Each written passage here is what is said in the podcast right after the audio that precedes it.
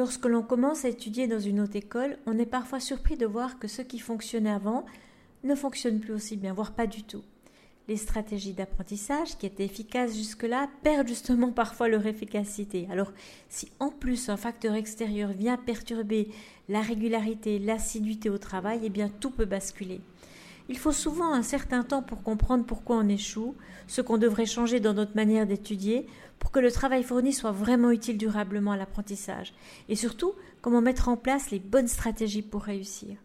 Dans cet épisode, Antoine, étudiant en géomatique avec une orientation en construction et infrastructure, nous raconte son histoire et comment une mauvaise décision a eu un impact négatif dans ses études. On l'écoute. J'ai raté les maths, le module de maths 1, 2, 3, 4. Parce que je me suis mis trop tard au travail dans cette branche. Dans les autres branches, non. Mais celle-ci, je me suis laissé emporter. Et euh, j'étais pas trop loin de la moyenne à chaque test. Et donc, je me suis dit que c'était rattrapable. Et je me suis dit, peut-être si j'avais fait des, moins bonnes notes tout de suite, ça m'aurait plus mis un coup de fouet alors que là, avec des notes euh, euh, de, entre 3, 7 et 4, je me suis dit que c'était rattrapable aux examens et j'ai continué ce rythme peut-être un peu trop longtemps.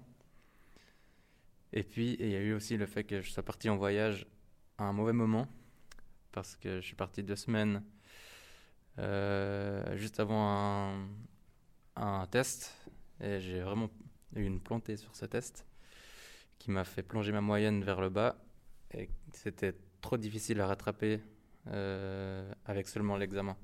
J'ai énormément travaillé pour euh, l'examen de maths. J'ai fait une note moyennement bonne, mais juste pas suffisante pour euh, rattraper ma mauvaise moyenne. voilà. Se dire que c'est rattrapable, qu'on pourra travailler un peu plus plus tard, et puis surtout commettre l'erreur de partir en voyage au mauvais moment, Pauvre Antoine, ça, il l'a payé cher puisqu'il a échoué tous les modules de maths. Mais alors je lui demandais ce qu'il avait désormais mis en place pour se donner une chance de réussir. Alors déjà, j'ai eu un, coup de pouce. Avec le Covid, c'était à. Moi, ça m'a pas mal aidé, je pense, euh, contrairement à d'autres étudiants, parce que je n'avais pas besoin d'écouter le cours qui était donné en ligne, que je, que je connaissais vu que je l'avais déjà fait. J'ai pu directement commencer avec les exercices, ce que j'arrivais parce que je, n'avais pas forcément tout fait, j'avais pas fait tous les exercices la première fois, ce qui a découlé, enfin mon échec a découlé de ça, sûrement aussi en partie.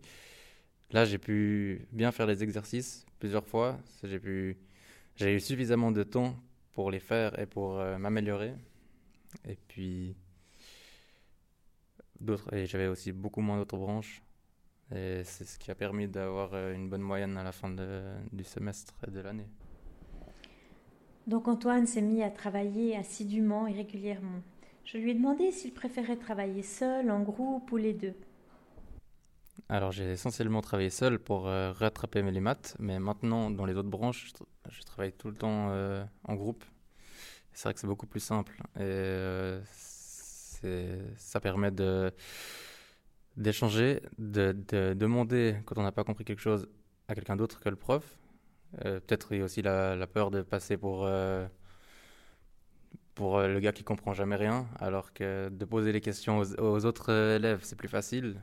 Et c'est aussi une façon d'expliquer aux autres élèves ce qu'on a compris. Et je pense que c'est une bonne façon d'apprendre.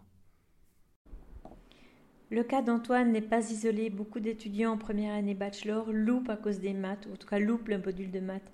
Alors je lui ai demandé quel conseil il donnerait aux étudiants de première année bachelor qui auraient justement peur d'échouer en mathématiques? Euh, c'est le conseil que j'ai déjà donné à plusieurs étudiants de première année, c'est de pas, c'est de commencer tout de suite le travail. C'est ce qu'on m'avait dit, et je ne l'ai pas fait. Et euh, je pense que c'est vraiment un conseil qu'il faut suivre. C'est vraiment très important. Après avoir vécu une telle expérience, eh bien c'est intéressant de découvrir ce qu'Antoine pense de la stratégie qui pour lui est la plus efficace. On l'écoute. C'est travailler à plusieurs, échanger euh, avec les camarades et vraiment travailler et faire tous les exercices euh, si on a de la peine.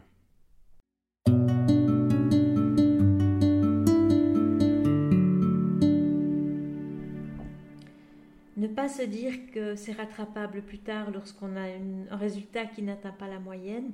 Travailler de manière régulière, travailler en groupe, oser poser des questions, ne pas avoir peur de passer pour celui qui ne comprend pas. Et puis surtout, travailler régulièrement. Voilà ce qu'Antoine nous propose pour réussir du premier coup ces modules de mathématiques.